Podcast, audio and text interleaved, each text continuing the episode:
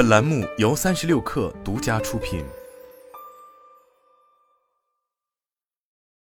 本文来来自公众号优网。人工智能的发展使算法发展到智能算法，而智能算法的发展则不仅趋向人工智能的自主进化，更使人类社会的演化越来越建立在智能算法的基础之上。例如，从中国三国时期的木牛流马到二零零五年美国波士顿动力研发的机械狗，明显可见，在算法的加持下，人类对机械工艺精致化与智能化的追求得以加深，并改变了人类社会的生产结构。从哲学的角度看，十八世纪七十年代，以蒸汽机发明为标志的第一次工业革命，可以被看作是将人力作用于对象的物物的开发和激活，释放了生产力，提高了社会生产效率。加速了社会运转节奏。而在机器人与人工智能时代，基于智能算法的赋能，机器人在数据学习、医疗技术、工业生产、物流管理等领域的应用已经普及。公司股东与工人形成的生产关系逐渐由人工智能与机器人替代，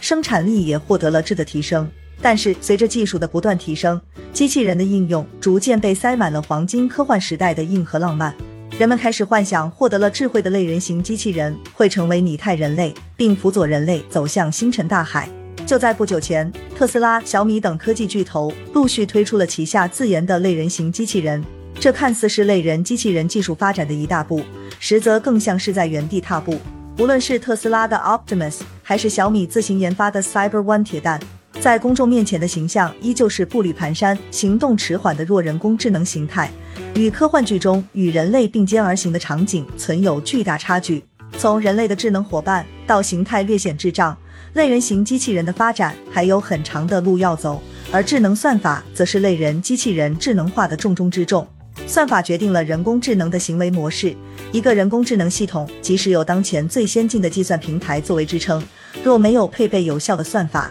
只会像一个四肢发达而头脑简单的人，并不能算真正具有智能。因此，算法对于人工智能就如同厨师与美味菜肴的关系。算法是实现人工智能的根本途径，是挖掘数据智能的有效方法。但是，以目前智能算法的发展，类人形机器人尽管能够做到科技遍布全身，但要想达到高度智能依旧困难。以特斯拉 Optimus 机器人为例，作为一款类人形机器人，Optimus 面部显示信息的屏幕内置 FSD 芯片，与汽车共用 AI 系统。在摄像头采集信息后，可以通过神经网络处理进行识别、预测和规划。在仿生外观方面，Optimus 具有人类级别的双手双脚，四肢由全身搭载的四十个机电执行器控制，双脚可通过力反馈感应系统来实现平稳和敏捷的行走，手臂和双手分别可依靠十二个机电指航器，可以执行一些人类精细化的作业。而在机器人大脑的构造领域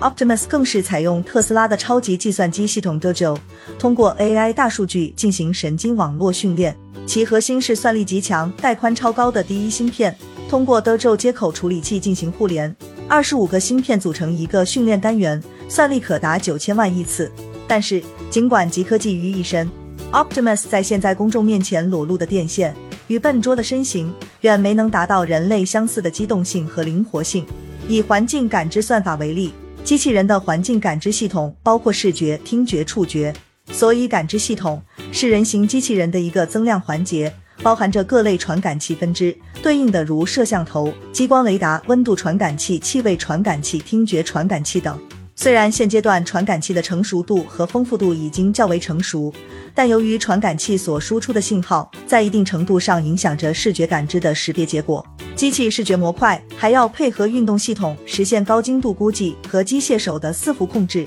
这也意味着机器人需要通过巨大的样本量来进行深度学习，还要有海量的算力支持，才能在任何状态下都能够获取正确的正向运动模型。因此，这种能令类人形机器人实现精密执行操作的算法，很难在短时间内无法实现。同时，基于大量的底层技术研发与投入，也很难从价格上让大量用户接受，让厂商盈利。值得注意的是，在人工智能乃至算法领域，中国与西方发达国家依旧存在差距。长期以来，中国在软件与核心算法整体处于被西方国家卡脖子的状态。在操作系统上，绝大部分手机和个人电脑依旧被谷歌、苹果、微软等西方企业所垄断。在核心算法方面，中国国产的高端机器人在稳定性和易用性上仍与日本、美国、德国和瑞士等国家存在差距，反映了中国在中高端制造业上仍未能掌握相匹配的核心算法。因此，在类人型机器人的制造方面，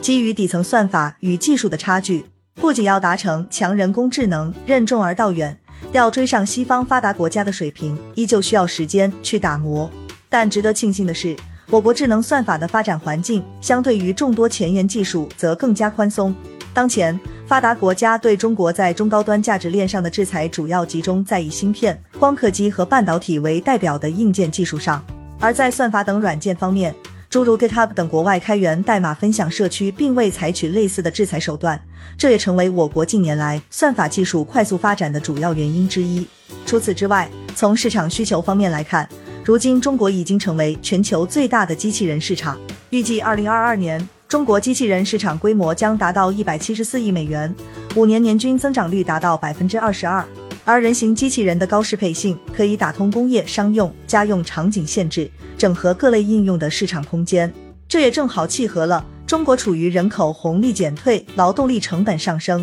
刺激各行各业加速推进一二三产业人工替代的时代背景。因此，中国对于人形机器人产业加以重视，并不令人意外。目前，北京理工大学的绘童系列、浙江大学的悟空系列、深圳优必选的 Walker 系列是中国人形机器人中的佼佼者。小米、达塔等本土科技企业纷纷跨界入局。在算法研发领域，小米自研的 MySense 深度视觉模组加 AI 算法，帮助 Cyber One 实现对真实世界的三维虚拟重建。情绪感知上，Cyber One 搭载自研 My AI 环境语义识别引擎和 My AI 语音情绪识别引擎，能够实现八十五种环境音识别和六大类四十五种人类情绪识别。所以，尽管国产类人形机器人依旧难以达到近似于人类同等智能的水准，但是追赶世界第一梯队并非遥不可及。科学技术具有创造巨大物质财富的能力，成为物质世界的主要力量。培根认为，科学技术应转化为现实的财富。